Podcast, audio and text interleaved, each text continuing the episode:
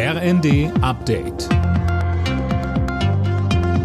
Stündlich neu. Auf den Punkt informiert. Ich bin Silas Quiring. Guten Abend. Bundeswirtschaftsminister Habeck ruft EU-Länder wie Ungarn dazu auf, so schnell wie möglich auf russisches Gas und Öl zu verzichten. Skepsis sei verständlich, aber der Schritt sei wichtig, um Solidarität mit der Ukraine zu zeigen, sagte der Grünen-Politiker am Rande eines Energieministertreffens in Brüssel. Dort geht es heute um das geplante Ölembargo gegen Russland. Habeck sagte weiter, Deutschland hat jetzt bei Kohle und bei Öl große Fortschritte erzielt und ist bei Gas ebenfalls gut dabei, das zu tun. Andere Länder brauchen vielleicht etwas mehr Zeit. Das gesagt heißt es aber natürlich auch, dass alle Länder gehalten sind, das ihre zu tun und sich nicht auszuruhen und alles nur abzuwarten.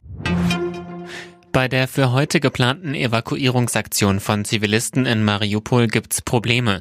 Die Busse haben den Abholpunkt in der ukrainischen Hafenstadt nicht erreicht. Warum ist unklar. Auch die Befreiung von Zivilisten aus dem eingekesselten Azov-Stahlwerk stockt offenbar. Trotz Kritik hält CDU-Chef Merz an seinen Reiseplänen für die Ukraine fest. Er bestätigte das Vorhaben, nannte aber keinen genauen Termin. Die FDP-Politikerin Strack-Zimmermann hatte Merz davor gewarnt, die Kiew-Reise für parteipolitische Zwecke auszunutzen.